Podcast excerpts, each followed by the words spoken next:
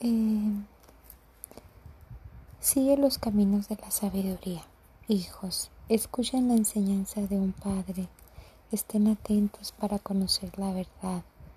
Les doy un saber bueno. No rechacen mi enseñanza.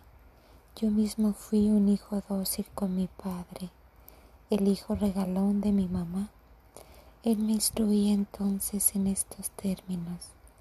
Recuerda bien mis palabras, sigue mis consejos y vivirás.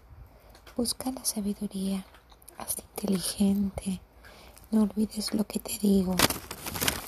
No menosprecies mis palabras, si no abandonas la sabiduría, ella te protegerá. Ámala y velará por ti.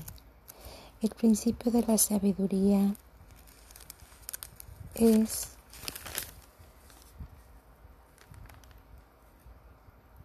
mm, busca la inteligencia en todo lo que tienes, elígela, te exaltará, apégate a ella, te honrará, pondrá en tu cabeza una magnífica diadema, te regalará una corona de gloria.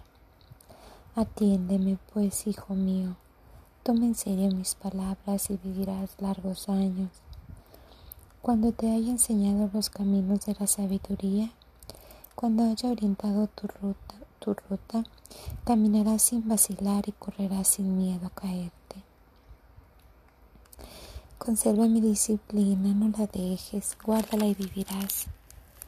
Pero no tomes el camino de los malvados, no vayas por el sendero, sendero de los malos, evítalos, apártate de ellos, anda por otro camino y pasa lejos, porque no pueden dormir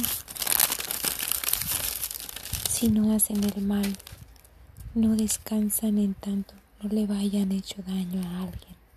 El crimen se volvió su pan y la violencia el vino de que tienen sed.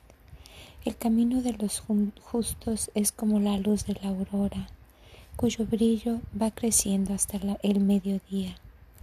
Pero el camino de los malvados es solo oscuridad, no saben cómo será su caída. Hijo, pon atención a mis palabras, oye bien mis discursos, tenlo presentes en el espíritu, guárdalos en lo más profundo de tu corazón, porque son vida para el que los acoge, son un remedio para el cuerpo. Ante todo vigila tu corazón porque en él está la fuente de la vida.